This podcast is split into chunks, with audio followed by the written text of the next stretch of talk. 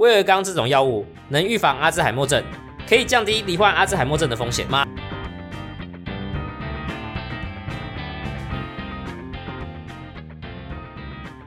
？Hello，大家好，欢迎回到听我科普。那么今天要跟大家科普的就是我们答应听众要来说一下的阿兹海默症和白头发。首先，我们先来讲一下白头发。我们常见的白头发大概可以根据发生的年龄分成第一种早年的白发，也就是所谓的少年白。这种通常是指发生在青少年身上的白头发现象，大部分是病理性的或是遗传所造成的。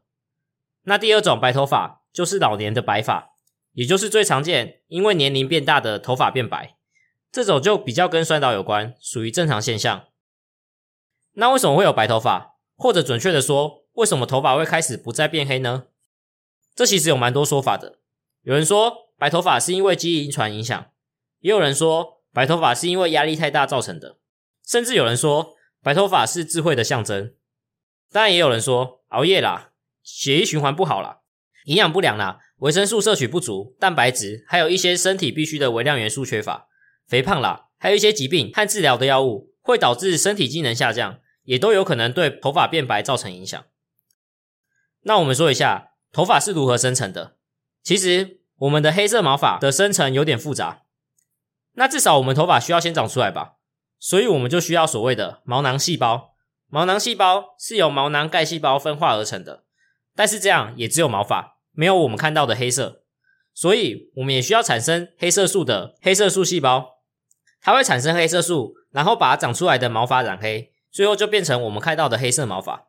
至于头发的颜色的深浅，可能就跟黑色素干细胞的多还是少有直接的相关。那头发的黑色素对我们有什么好处呢？只是看起来不那么老吗？但其实头发的黑色素最直接的好处就是阻挡紫外线的侵害和保护头皮还有头发。关于过去头发变白的研究，过去的研究告诉我们。造成头发变白的机转，主要是因为刚刚说到的，我们毛囊中的黑色素干细胞它退化了、减少了。研究认为，它会比我们的身体其他干细胞更早失去功能，所以就造成我们头发变白。我们过去以为黑色素干细胞的运作就跟一般干细胞运作有点类似，就是如果有未分化的黑色素干细胞受到刺激之后，就会不断的分裂，产生已分化的黑色素细胞，或者说变得成熟。然后就可以产生黑色素，但是二零二三年一篇最新发表在 Nature 期刊上的研究，研究团队用小鼠的毛囊做实验做观察，结果发现了不同的结果，发现出了一个新的黑色素干细胞的运作模型。研究发现，其实黑色素干细胞会在毛囊里面上下的移动，不断的游移，帮助毛发染色，也会在不同的状态之间切换，不像我们之前以为的黑色素干细胞好像就是从未成熟。分化成成熟，最后死亡是单向的过程。反而现在再发现，黑色素干细胞的状态是可以双向的，可以在未成熟与成熟的干细胞之间转换。然后只有在那些干细胞失去活性、卡住、卡在毛囊凸起的地方停止移动的时候，因为没有办法再接收到讯号，没有办法产生刺激，细胞就没有办法正常运作，没有办法变成成熟，然后产生黑色素，自然而然的就会逐渐变成一头白发。这样的过程就是最新研究发现的头发变黑的机转，也是因为研究团队观察到了这样的结果，所以研究团队就在想有没有办法帮助黑色素干细胞回到它应该去的地方，也就是所谓的毛囊基质培养室，帮助它恢复移动游移的功能，帮助它恢复活力，是不是这样就有机会让它再重新接收到讯号，重新具有把头发染黑的功能？说不定以后就可以真的因为这样逆转了白头发。说完白头发，接下来说一下今天的另外一个主题——阿兹海默症。阿兹海默症是一种失智症，是一种不可逆的神经退化性脑部病变疾病。这种疾病会导致患者中的脑部健康神经元变少，间接变少，彼此传递讯息变得困难，最后就会出现失智的状况。严重一点，脑部也会萎缩。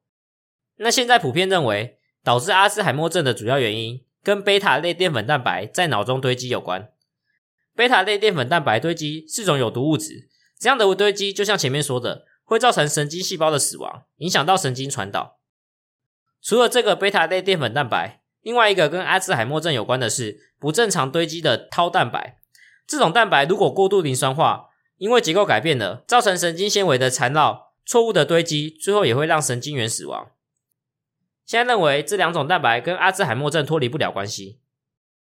那阿兹海默症会有什么症状？大家直接联想到的就是失智。阿兹海默症是一种失智症。那大家也知道，阿兹海默症造成的这种记忆力丧失，应该不是突然忘记，突然说今天的东西都忘记了。阿兹海默症造成的失忆是持续性且渐进式的慢慢失去记忆。至于这种进展的速度，就因人而异。除了影响记忆之外，阿兹海默症更严重的，应该是它会影响到日常生活中人的行为、人的人格。到身体机能，还有我们的日常生活能力。说一下阿兹海默症的疾病发展。阿兹海默症的患者一开始可能就是忘记刚刚发生什么事，但是又记得很久以前发生的事，也会忘记刚刚说过的话。再来就可能会出现说话的时候想不到可以用的词，找不到回家的路。接下来可能就会在情绪上面有问题，变得比较容易生气，动作不协调，然后容易跌倒受伤。最后也可能会出现生活无法自理的状况，没有办法自己刷牙、洗澡的这些事都是可能发生的。我们说了阿兹海默症有多可怕，所以我们当然希望可以尽快发现、尽快被诊断出来、尽快的治疗，最好是可以做到预防的效果。但必须说到目前为止，这些每一步都很困难。不管是诊断、治疗还是预防，最主要的原因就是因为我们真的还不太了解这个疾病。那就先讲诊断。要诊断出阿兹海默症，其实不是一件容易的事情。医生会根据患者的疾病史、患者的行为评估、认知测试，先确认是否真的失智了。接着会帮患者做抽血和电脑断层等影像学的检查，去排除血管阻塞或其他可能原因造成的失智。最后才可以诊断出阿兹海默症。这样的一个流程下来，通常都要花上好几年，是非常耗时的。那对于阿兹海默症有没有所谓的高危险族群呢？基因遗传其实也占一部分，那这我们下一集再说。当然啦，还是有一些我们早就知道的危险因子，不外乎就是因为年纪大、头部外伤、没有运动习惯、肥胖、抽烟、高血压、高血脂和糖尿病。那我们说一下有没有可以预防或是避免阿兹海默症的方式和药物？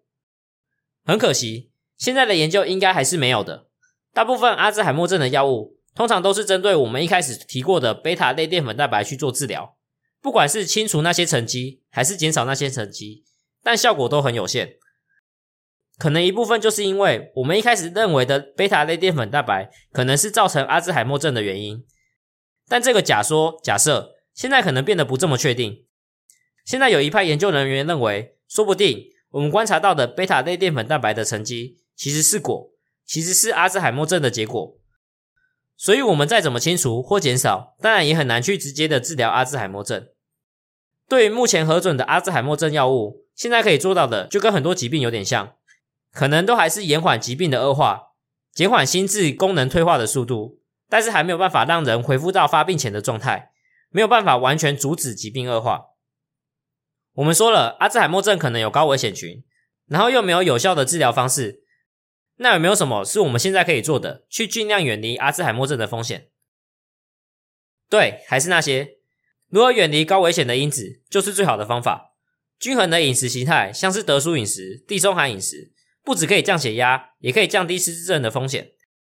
再来，养成规律的运动习惯，健康的生活作息，控制体重，不抽烟，依旧是这些老生常谈。总之，就是让自己的身体健康一点，绝对没有坏处。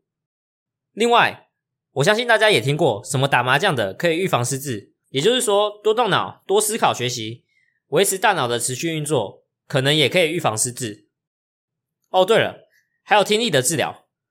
如果老人家的听力受损、退化了，就应该积极的去接受治疗或改善。原因是因为听力也发现和阿兹海默症有关。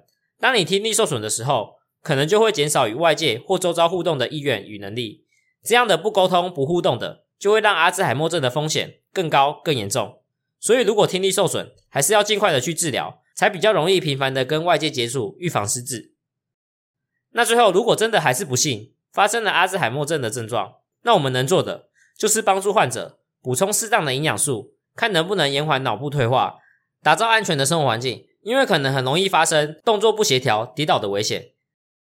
也像前面说的，阿兹海默症的患者也容易会有情绪上的波动。那我们就应该多一点耐心，鼓励他们，协助他们。讲完这么严肃的，那我们来讲一些轻松的。我们刚刚说的阿兹海默症，整个发病原因我们现在还不够清楚，所以研究团队也还没有做出一些真的能治疗阿兹海默症的适当药物。大概在去年二零二一年吧，有一篇有趣的研究就发现，威尔刚这种药物能预防阿兹海默症吗？可以降低罹患阿兹海默症的风险。那就必须说一下威尔刚这个药物原理。原本这种药是用来治疗心血管疾病的，这种药是可以帮助小血管的放松，血管得到扩张，血压自然而然的就降低了。但经过试验之后发现，治疗心血管的效果好像没有这么好，但却意外变成我们现在所知道的功能，就是让男生的生殖器官硬硬的。刚刚说过，这种药是可以让血管动脉放松，让阴茎海绵体的充血量增加，持续充血就让阴茎恢复勃起的功能。但现在的这篇研究说，它可以降低阿兹海默症的风险。如果不看这篇研究实际的方法和数据，其实乍听之下也是有那么一点道理的。那种药可以让血管放松，增加血流量。如果血液可以更多的进入脑袋，活络我们的脑神经，帮助代谢掉我们脑袋周围的废物，也可以提供我们大脑运作所需要的氧气。这样是不是就可以避免一开始说的不好的蛋白质的堆积？